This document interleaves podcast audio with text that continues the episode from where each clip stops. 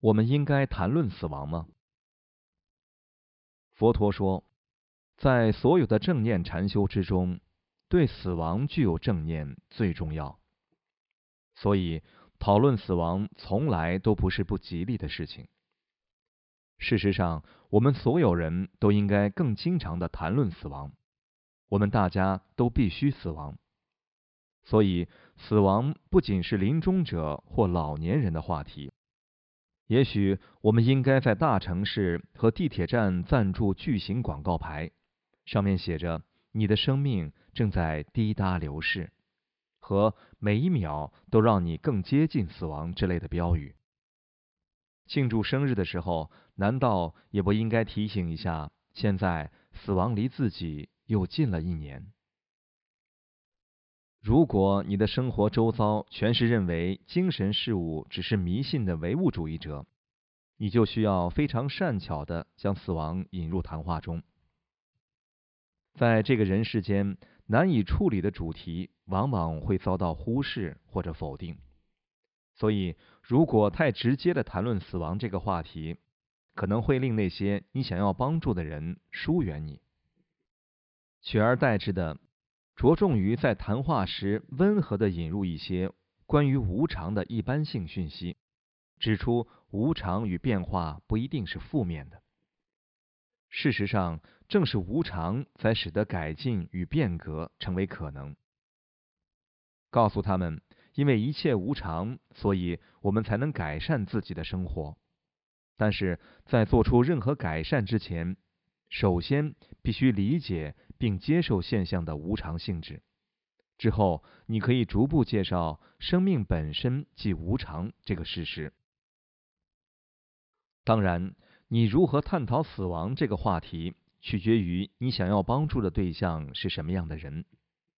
物质主义者往往只关心自己的钱财、世俗权势和地位，以及他们的网络和关系如何能够为他们带来更多的金钱与权利。这样的人不会做参观博物馆这种麻烦事，因为对他们来说那是浪费时间，而时间即是金钱。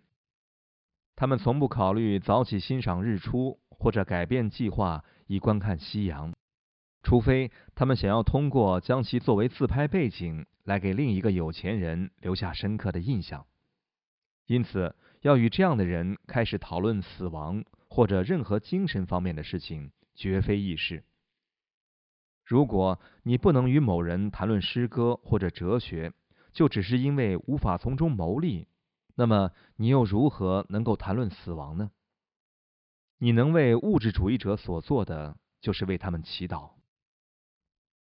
话虽如此，许多看似彻头彻尾的物质主义者，却可能出乎意料的注重精神层面，只是他们没有意识到这一点。在追求物质满足的过程中，他们对这个世界有着丰富的经验。他们什么地方都去过，什么事情都做过，在这个世界上最好的餐厅吃过饭等等。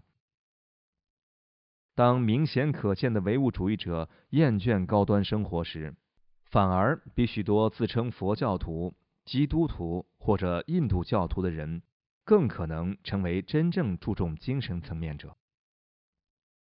声称自己注重精神层面的人，往往只不过是精神上的唯物主义者，把生命耗费在自欺欺人之中。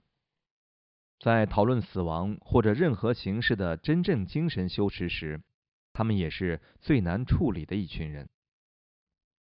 即使你的朋友、家人告诉你他们对心灵方面不感兴趣，但是如果他们喜好诗歌、哲学等神秘的追求，如果他们感性浪漫到足以凝望夕阳，并想象这会是他们见到的最后一个夕阳，他们很可能具有听闻实相的能力。所以，尝试提供他们一些关于佛法的资讯，但不要把他们淹死在里边。你可以送给自己朋友、孩子和家人最珍贵的礼物，就是佛法。尝试只是稍微灌输他们一些讯息。但是要适可而止，而且永远不要使用佛法的论据来纠正他们的行为。更好的做法是，等到有人做出令人赞叹、出于利他心的事情时，才介绍相应的佛法内容，作为一种赞许和鼓励。永远不要把你的信仰强加在别人身上，那不会有什么帮助。